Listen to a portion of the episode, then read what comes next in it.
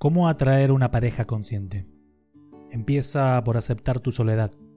Aprende a divertirte con tu soledad. Amate a ti mismo.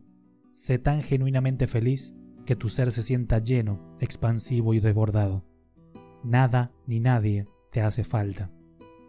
Si alguien viene a tu encuentro, acéptalo en plenitud, y si no viene, también. Sé un ser digno, no un mendigo. Recuerda que lo semejante atrae lo semejante.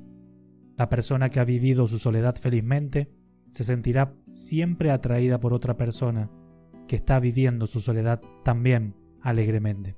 Porque como la regla lo dice, lo semejante vibra ante lo semejante. Cuando dos maestros se encuentran, se convierten en maestros de su propio desarrollo personal y espiritual. Se vuelven un tremendo fenómeno de celebración. Y ellos no examinan uno al otro, ellos se comparten, no se están completando en las carencias del otro, no utilizan al otro. En su lugar, y muy por el contrario, ambos se vuelven uno y disfrutan de toda la existencia que les rodea. En conjunto, somos distintos. En una pareja, somos tres, tú, yo y la relación.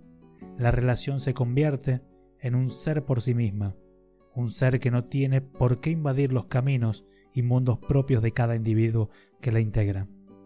Una pareja sana se respeta mutuamente el espacio del otro.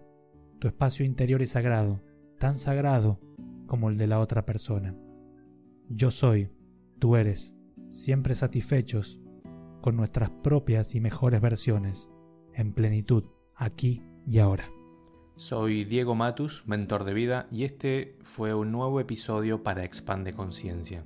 Como siempre, si crees que este contenido puede ser de ayuda para alguien más, simplemente comparte. Te dejo un gran abrazo y nos escuchamos en un nuevo episodio para Expande Conciencia.